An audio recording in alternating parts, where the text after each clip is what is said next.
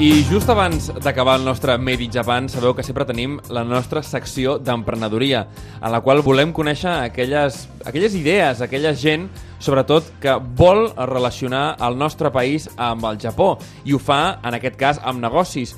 Uh, I ara parlem del Mizuwari, que és una cocteleria que està molt, molt a prop d'aquell restaurant del qual parlàvem fa un parell de mesos, que era el Nippon, del nostre bon amic Yuichi, i és que la Mizuwari és de les, jo crec que de les primeres cocteleries japoneses que ens sentim a parlar a Barcelona i àrea metropolitana, perquè està a l'Hospitalet, al carrer Riera de la Creu 50, i avui en tenim el, el, la persona que la fa possible, que és el José Núñez Galván. Muy bienvenido al Made in Japan, José, ¿cómo estás? Hola, ¿qué tal? Muy bien.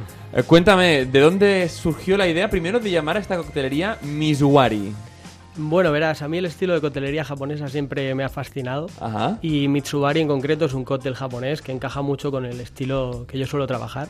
Cuéntame, entonces, ¿qué, qué tipo de cóctel es el Mizuwari? El Mitsubari, literalmente, Mitsu agua, Bari mezcla, sería combinar el whisky en concreto con, con agua, pero se puede hacer cualquier destilado. Es la forma que utilizan la- los japoneses en general para... Para no hacer un chupito demasiado fuerte, Exacto. ¿no? Ajá, ajá, para, para suavizarlo. Suena un poco al, al- al estilo americano. ¿Es que los japoneses un poco se inspiraron en, en los cócteles americanos de la posguerra o así? ¿O ya venía de antes esto? ¿Cómo, cómo es? Eh, bueno, digamos que cuando probaron el, el scotch no Ajá. les acabó de encajar y tuvieron que buscar otras formas de tomarlo. Ajá, porque demasiado fuerte, claro, si comparamos con el, con el sake, el umeshu, todo Ellos esto. suelen tomar, mm, suelen beber de una forma un poquito más light, un poco más ligera y Sí, porque los además le sabores sube muy fuertes rápido, no les ¿eh? acaban de encajar. Ajá. Y entonces, ¿esta era la forma de suavizar el scotch, por ejemplo? Exacto. Ajá. De hecho, cuando hicieron el primer whisky no funcionó del todo y tuvieron que darle una vuelta y, y transformarlo y hacerlo de una forma un poquito más suave, más parecido a lo que es el sake. Entonces el, el- el whisky japonés, que recordemos que se hace whisky en Japón, el whisky japonés tiene un sabor eh, más suave, más dulce, ¿cómo lo podríamos Se describir? podría decir que es un poquito más suave. Ajá. Igualmente, el whisky japonés hoy en día está considerado entre los mejores del mundo. ¿Sí? Durante los últimos 8 o 10 años ha ido ganando competiciones y han quedado en el top 10.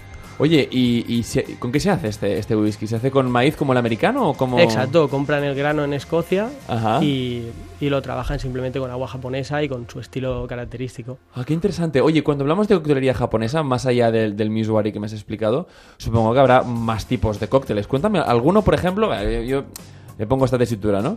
Yo, por ejemplo, quedo con unos amigos en un, en un bar japonés típico que son los bares de jazz, por ejemplo. y, y qué cóctel recomendarías, no? Estamos ahí, pedimos a ver, oye, recomiéndanos algo. Por ejemplo, podríamos tomar un bambú, Ah, vale, ¿qué es, que es un cóctel clásico que se inventó en Tokio. Ajá, Bueno, de hecho lo inventó un alemán. Qué bueno, ¿en un serio? congreso, pero sí, en un hotel de Tokio. ajá. Y bueno, sería mezclado, eh, sería un vino dulce, ujú, eh, mezclado con vermut dulce y vermut seco. Ajá. Y, y ninguna muy ni nada, ¿eh? O sea, tal cual. Exacto, tal cual. Ajá. ¿Y qué, sería qué, removido, estirado y qué, qué- qué sabor tiene esto? ¿Cómo- pues sería semiseco. Semiseco, semiseco. Y si, por ejemplo, no sé, tenemos una cita y, y queremos, pues, de alguna manera, pues, impresionar o crear el ambiente adecuado, ¿cuál, cuál me recomendarías? Podríamos tomar, por ejemplo, un cóctel con champán, sería Ah. el etude, Ajá. que está hecho con susa, un licor francés de hierbas. Sería mezclar el susa con el, con el champán. Ajá. ¿Y eso también es, es japonés, esta, esta...? Sí, es una receta japonesa. sí. Qué interesante, oye, realmente estamos describiendo un mundo. eh, Hemos hablado muchísimo en este programa de la, de la gastronomía, de hecho tenemos un- una sección dedicada a esto, pero no conocíamos del, del- del mundo de los cócteles. Oye, ¿y cuál sería el cóctel eh, estrella? Aunque supongo que todos serán muy buenos, pero ¿cuál, ¿cuál recomendarías tú cuando la gente va al Mizuwari? Hombre, yo por supuesto intento vender Mitsubaris, Ajá. evidentemente con whisky japonés, que para Ajá. eso tengo bastante variedad. Pero es verdad que es cierto que, que en la zona la gente está más acostumbrada a tomar otro tipo de cócteles, más tipo afrutados o incluso más clásicos. Intento dar una vuelta y hacer twist de esos clásicos y darles mi versión y mi forma de trabajarlos. Ajá. Oye, una cosa que la gente ve mucho cuando va a Japón, y, y, de hecho es, es un clásico, tú ves a, a- a la persona que ha ido, pues por ejemplo, a una taberna, no a una izakaya y tal, y se piden una cerveza y luego un, una- un botellín de sake, ¿no? Y se ponen tres cuartos de cerveza y un cuarto de sake. E- ¿Esto, esto de dónde sale esto? Bueno, esto yo creo que lo hacen en todo el mundo. Sí. Esto, mm, por ejemplo, en, en México, pues le añaden tequila a la cerveza. Ah, es verdad eso, sí, sí. En sí. Alemania le añaden Jagger. En todas no partes del mundo se, suele hacer.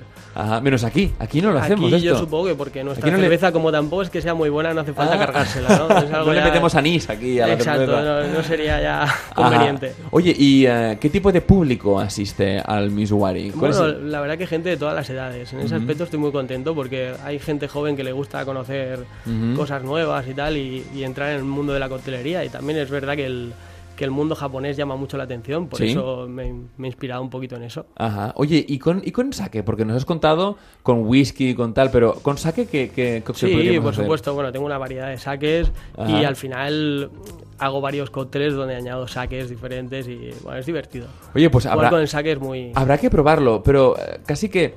Mira, muchas veces cuando tenemos aquí a, invitados nos gusta muchísimo conocer de dónde les viene esa pasión por Japón, en tu caso por la coctelería japonesa. ¿A ti de dónde te viene esto? Bueno, sinceramente, eh, el tema Japón lo llevo muy dentro de hace muchos años.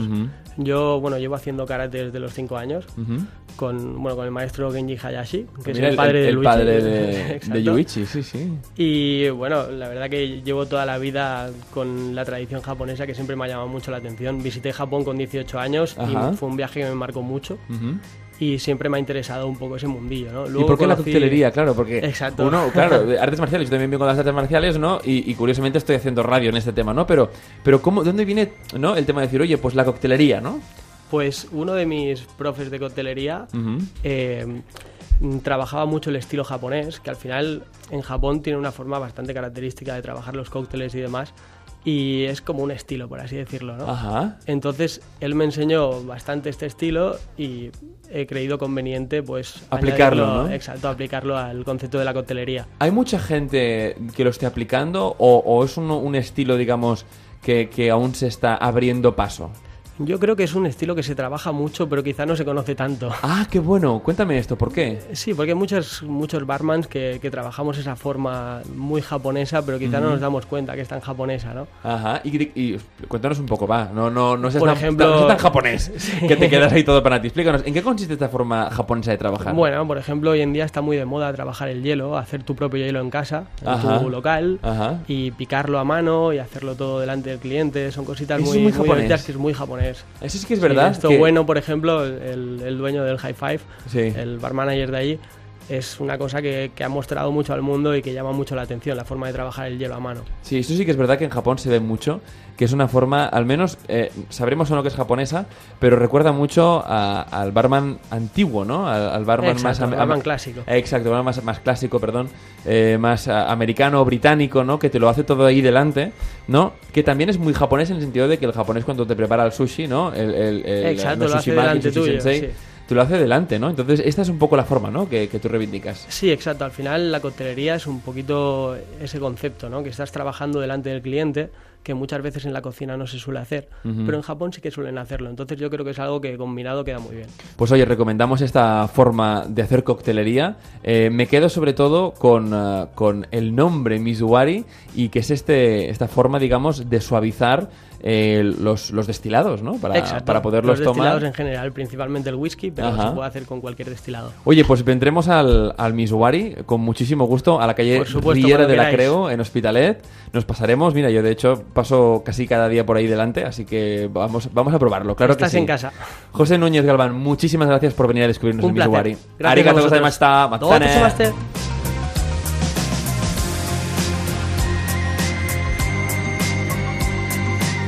Onda Cero Catalunya, Made in Japan, amb Ramon Soler Padró.